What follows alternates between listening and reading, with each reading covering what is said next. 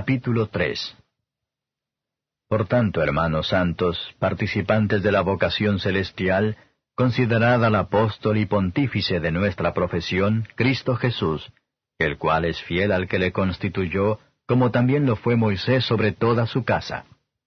Porque de tanto mayor gloria que Moisés, éste es estimado digno, cuanto tiene mayor dignidad que la casa el que la fabricó.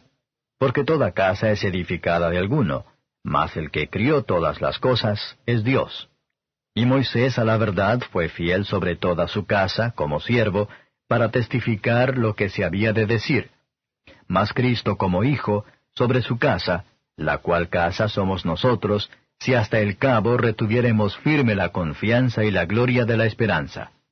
Por lo cual, como dice el Espíritu Santo, si oyereis hoy su voz, no endurezcáis vuestros corazones como en la provocación en el día de la tentación en el desierto, donde me tentaron vuestros padres, me probaron y vieron mis obras cuarenta años a causa de lo cual me enemisté con esta generación y dije, siempre divagan ellos de corazón y no han conocido mis caminos. Juré pues en mi ira, no entrarán en mi reposo.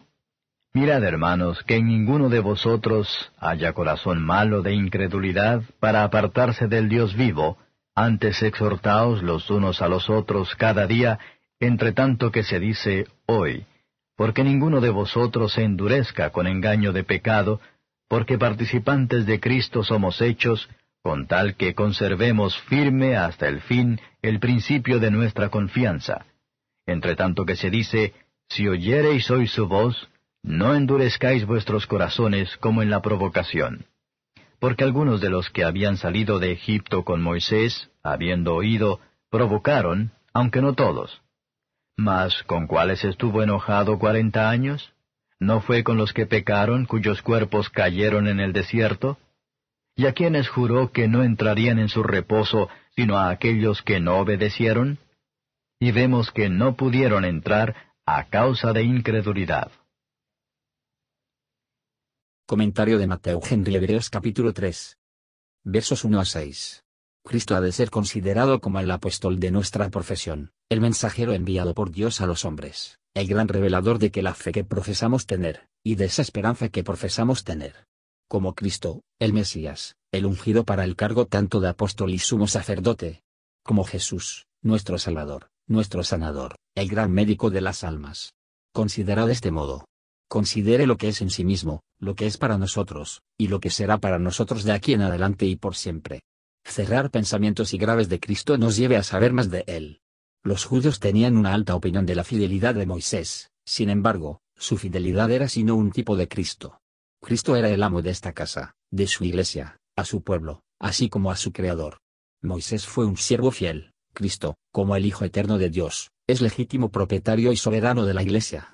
Ahí no solo debe ser el establecimiento de bien en los caminos de Cristo, sino firmeza y perseverancia en ella hasta el final.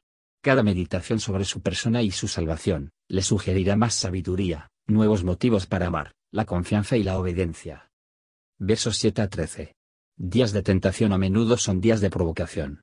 Pero para provocar a Dios, cuando Él nos está dejando ver que estamos totalmente dependemos y vivimos con Él, es una provocación de hecho. El endurecimiento del corazón es la fuente de todos los demás pecados. Los pecados de los demás, especialmente de nuestras relaciones, deben estar alertas a nosotros.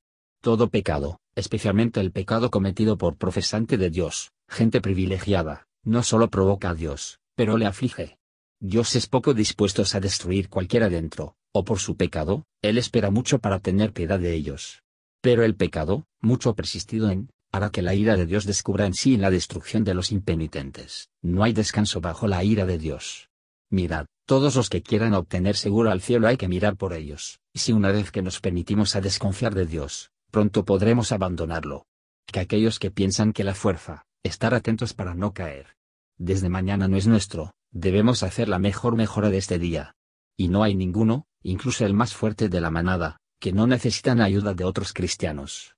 Tampoco hay ninguna tan bajo y despreciado, pero el cuidado de su posición en la fe, y de su seguridad, pertenece a todos. El pecado tiene tantas formas y colores, que necesitamos más ojos que los nuestros el propios. Sin aparece justo, pero es vil, parece agradable, pero es destructivo, que promete mucho, pero nada funciona. El engaño del pecado endurece el alma, un pecado permitido, deja paso a otra, y cada acto de pecado confirma el hábito. Que cada uno tenga cuidado con el pecado. Versos 14 al 19. Privilegio de los santos es, son hechos partícipes de Cristo, es decir, del Espíritu, de la naturaleza, gracias, la justicia y la vida de Cristo, están interesados en todo lo que Cristo es, de todo lo que ha hecho o hará. El mismo espíritu con el que los cristianos que figuran en los caminos de Dios, se debe mantener hasta el fin. La perseverancia en la fe es la mejor prueba de la sinceridad de nuestra fe. Al oír la palabra a menudo es un medio de salvación, sin embargo, si no oyeron, se expondrá más a la ira divina. La felicidad de ser partícipes de Cristo y de su salvación completa, y el temor de la ira y de la miseria eterna de Dios, deben estimularnos a perseverar en la vida de fe y obediencia. Tengamos cuidado de confiar a los privilegios o profesiones externas, y oramos para ser contado entre los verdaderos creyentes que entran en el cielo, cuando todos los demás fallan debido a la falta de fe. A medida que nuestra obediencia sigue según el poder de nuestra fe, para que nuestros pecados y falta de atención son de acuerdo a la vigente de la incredulidad en nosotros.